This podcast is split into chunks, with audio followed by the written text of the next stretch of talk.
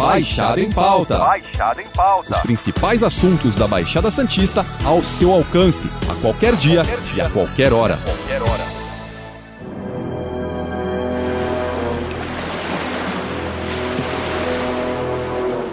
A gente falou aqui que um menino, né, que foi atacado em Ilha Comprida, que ele teria sido atacado por um cardume de tubarões, mas um especialista analisou as imagens feitas por banhistas e acredita, na verdade, que eram arraias. As imagens publicadas nas redes sociais por banhistas foram analisadas por um dos principais especialistas em tubarões do país, Otto Bismarck Gadig. Disse que nada indica que o cardume era de tubarões. Em menos de 20 dias, duas pessoas que aproveitavam o mar em cidades do litoral de São Paulo ficaram cara a cara com animais que supostamente eram tubarões. A situação é bastante incomum na região, o que acendeu um alerta em especialistas e também em autoridades ambientais. Os casos, um no litoral sul e outro no litoral norte, não terminaram com vítimas fatais. Para falar sobre o assunto, o Baixada em Pauta recebe o biólogo marinho especialista em tubarões, Otto Bismarck, da Unesp. Otto, seja muito bem-vindo ao Baixada em Pauta. Para a gente começar a falar sobre o assunto, é importante traçarmos um histórico. O primeiro caso ocorreu no dia 3, quando um turista francês foi mordido em uma praia de Ubatuba. Foi o primeiro ataque registrado na cidade em mais de 30 anos. A vítima teve ferimentos na perna, mas passa bem.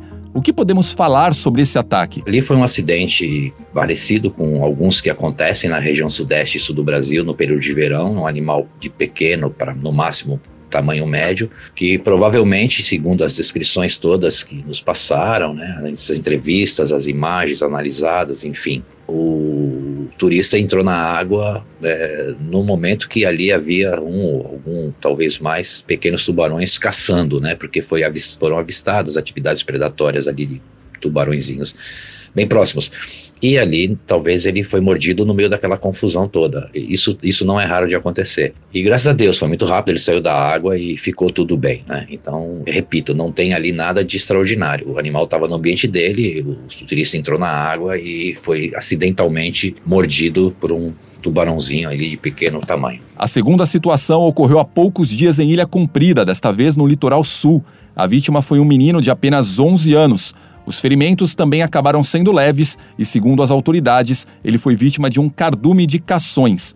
O caso, porém, segue sendo investigado. Muita gente faz confusão, mas o cação nada mais é do que um tubarão. Qual a análise deste segundo incidente? A gente já concluiu a investigação, né? E ali o que foi verificado é que de fato não teve nenhum envolvimento de tubarões ou cações, como vocês preferirem, né? Na verdade, a lesão que observada na, na, no rapazinho, no menino, é de uma pancada, um, um choque, uma contusão, uma abrasão, uma raspada, que possivelmente pode ser atribuída ao cardume de raias que foi observado ali no mesmo local, proximidade, no mesmo horário, que foram confundidas com tubarões, né? E daí eles terem relacionado o que aconteceu com o menino com os tubarões. Mas não, ali foi um choque, possivelmente com essas raias, isso também não pode dizer, mas o que é mais importante dizer é que não foi ferimento causado por mordida de tubarão, né? Foi um choque, um, como eu falei.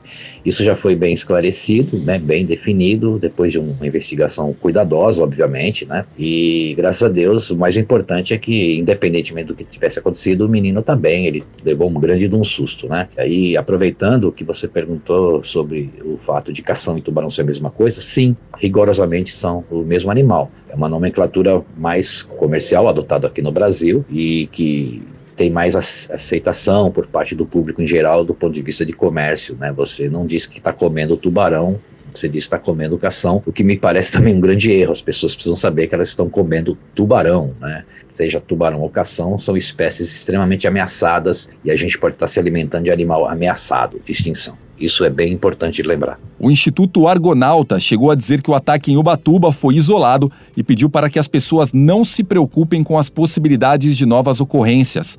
Isso é realmente verdade?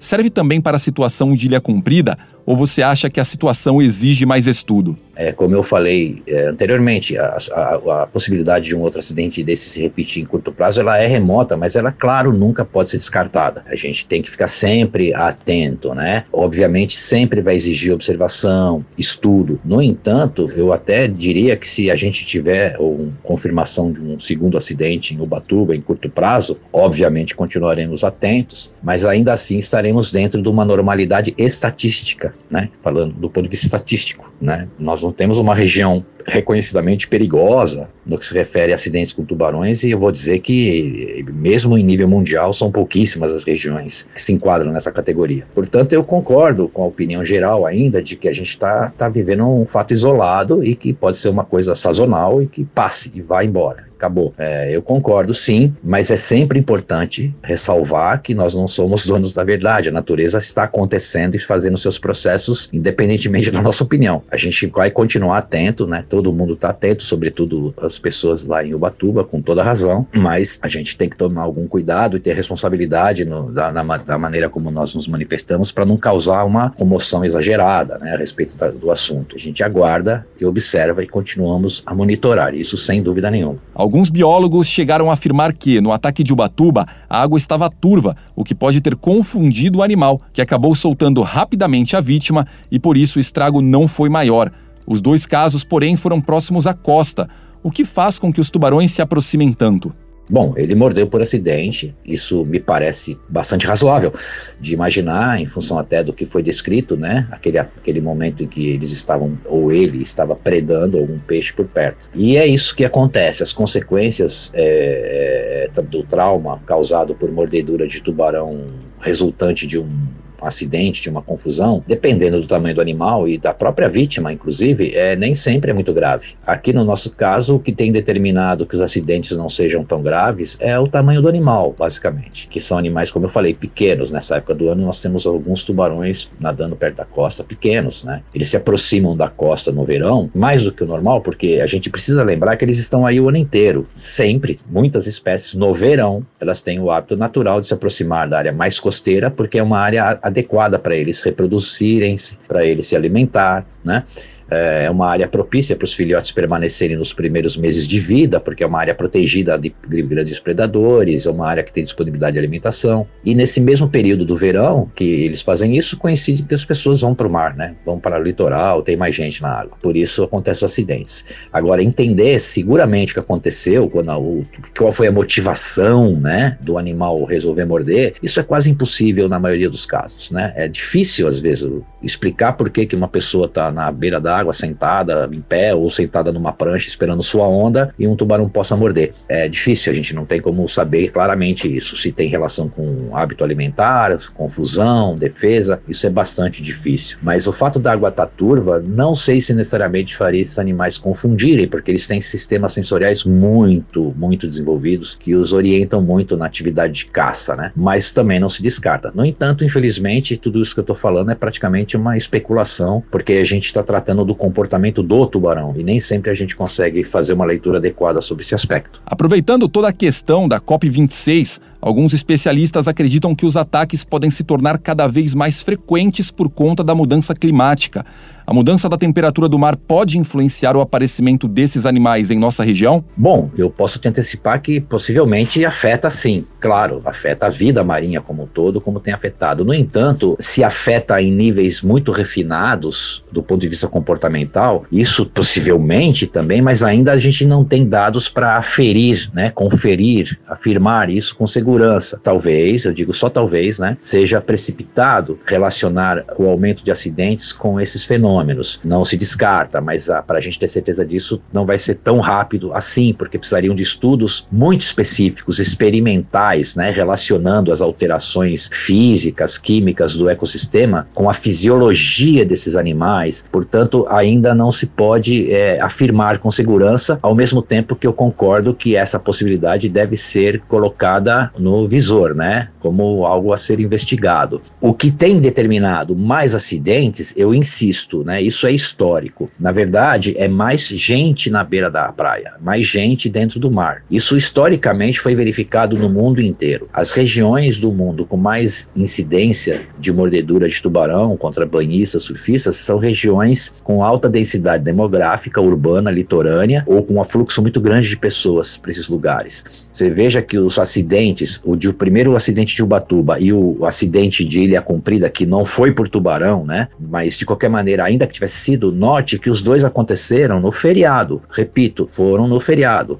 E isso provavelmente não é coincidência, é porque tinha muito mais gente ali aumenta a chance de se encontrar com algum animal que esteja nadando por ali. Mas em larga escala, de médio prazo, ou talvez até de longo prazo, a gente pode depois identificar sim anomalias comportamentais, fisiológicas, enfim, é, que tenha como um pano de fundo grandes alterações climáticas, é, oceanográficas que a gente pode observar nos próximos tempos. Esses casos levantaram uma discussão interessante. Existe uma grande diferença entre ataque e incidente. No caso de Ilha Comprida, por exemplo, não há indícios de que a criança tenha de fato sido mordida. O que pode ter acontecido então? Agora foi tocado um ponto muito sensível que é motivo de polêmica, discussão e divergência, até mesmo entre os especialistas, tá? Que é o conceito de ataque e o conceito de incidente, tá? Então vamos lá, por partes. Dependendo da abordagem que você quer fazer quando vai investigar um incidente, um acidente, que seja, quando ela tenta entender comportamentalmente o que fez o animal morder uma pessoa, você está falando então de um comportamento que exige que a gente coloque aí na discussão um verbo. Incidente não é um verbo, acidente não é um verbo. Ataque está relacionado ao verbo, atacar. Então, a definição de ataque é uma investida, e agora vamos falar, nos restringir à questão mecânica, física, né? Não moral, etc. Ataque é uma investida, né? uma ofensa mecânica contra um alvo, um objeto atingido, é atacado. O ataque de tubarão, ele é um fenômeno, é um fato científico, mas nem sempre a gente pode é, dizer que foi um ataque de tubarão. O caso de Ilha Comprida, mesmo que tivesse sido ali um esbarrão de um tubarão, e repito, não foi, Ilha Comprida não teve tubarão na história, ali não se caracterizaria um ataque. O animal bateu na, na pessoa. O ataque tem uma componente comportamental. É que quando você junta a palavra ataque com a palavra tubarão, essa combinação é muito explosiva e muito ruim para as pessoas. Mas cientificamente falando, o termo ataque, ele pode sim ser uma verdade científica de acordo com cada acidente. Acidente é um contexto, né? O incidente é um contexto, o ataque é o comportamento, é o fato. Então, naquele acidente de Ubatuba, um tubarão atacou, né? E mordeu uma pessoa. Mas não se pode também atribuir ao tubarão uma personalidade maléfica, porque quando ele faz isso, é óbvio que ali não tem nenhum julgamento do tubarão, ele está cumprindo o seu papel. Isso também é muito importante que as pessoas lembrem, né? Mas eu entendo que muitos colegas e pesquisadores, eu entendo de verdade, não gosto de usar o termo ataque. Há que se ter cuidado com o uso dessa palavra. Mas abolir o termo ataque dos acidentes não me parece cientificamente correto. O que aconteceu em Ilha Comprida, repito, ainda que fosse tubarão, e não foi, seria um acidente, um incidente que houve um choque da, do, do, garoto com os animais que estavam passando ali. Ali não teve um componente comportamental definido, foi um acidente. Os tubarões são meio que demonizados pela opinião pública. Apesar disso, especialistas garantem que eles não gostam de atacar humanos e muitos acabam até se afastando. Como é de fato o comportamento de um tubarão? Varia muito de espécie para espécie? De fato, os tubarões são, não é meio que demonizados, eles são inteiramente demonizados pela opinião pública, de uma forma geral. E a gente discutiu o porquê disso, daria uns 10 podcasts. Porque, na verdade, isso é histórico, cultural, desde os séculos passados, séculos 18, 19, aqui no Brasil, desde o século 19, isso é histórico. E, claro, depois da segunda metade do século passado, com a grande explosão dos meios de comunicação de massa, a Segunda Guerra Mundial, social catalisaram, né, aceleraram esse processo da, da concepção negativa dos seres humanos em relação a esses extraordinários animais. Não tem nada a ver, isso não corresponde com a realidade, né? É, eles são predadores, muitos deles, né? Muitos deles são predadores. É claro que o comportamento vai variar muito de espécie para espécie, e eu volto numa outra questão anterior que você colocou, que insisto, a parte comportamental desses bichos, ela não é tão bem conhecida. Os, os estudos de comportamento de tubarões, eles são muito experimentais, envolvem um protocolo científico complexo, às vezes até muito caro, feito em laboratório, feito em ambiente semi-artificial, semi-natural, se preferir, ou em ambiente natural seguindo metodologias científicas, né? E no que se refere ao comportamento deles relacionado às mordeduras, aos ataques contra pessoas, isso é menos conhecido ainda. Daí o interesse de se investigar acidente por acidente com o maior detalhe possível para tentar entender do ponto de vista comportamental. Esse seria um caminho bom para a gente criar protocolos de medidas de segurança melhor para as pessoas. Já existe um conjunto, mas não é por aí. Ah, e claro, vai variar de espécie para espécie. São predadores, não gostam da presença humana, realmente, eles são relutantes, são tímidos, entre aspas, né? Eles não são chegados à presença humana, são investigativos, são oportunistas, de maneira que é, é o contato, a proximidade de um ser humano a esses animais, normalmente resulta que esses animais se afastam. Isso é muito importante também dizer.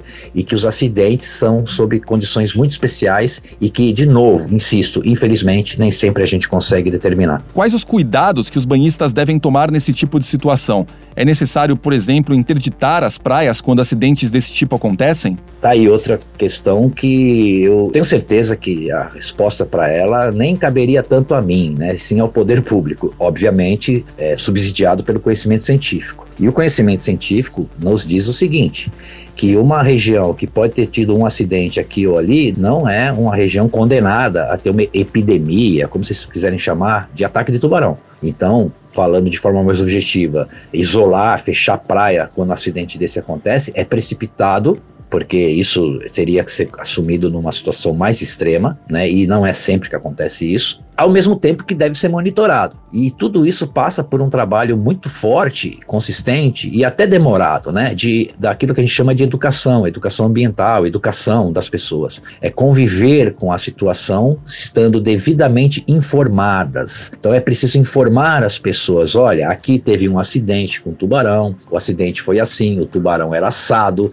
né? Por isso, volto a dizer da, da investigação científica para cada acidente ser bem rica, para poder informar direitinho o que aconteceu? As pessoas estando bem informadas, elas sabem conviver melhor com os riscos. E aí sim, se um acidente se repete em relativamente curto tempo, em relativamente curto espaço, você tem que ligar um alerta para começar a monitorar se talvez alguma coisa esteja acontecendo e tentar criar mecanismos para investigar. Mas sempre manter as pessoas informadas. É, repito, acidentes na praia são muito comuns e, e o, o, mais raro deles é a interação com tubarões, né? Queimadura de água-viva, ferroada de pisar em peixes mortos como bagres, né? Afogamentos, nem se fala, raios, né? Que atingem banhistas, sobretudo no verão. Isso é muito mais grave e para isso também tem campanhas educacionais importantes. No caso de tubarões, é preciso apenas informar. Ninguém aqui seria leviano de negar a informação mais próxima da verdade, mas há que se passar essa informação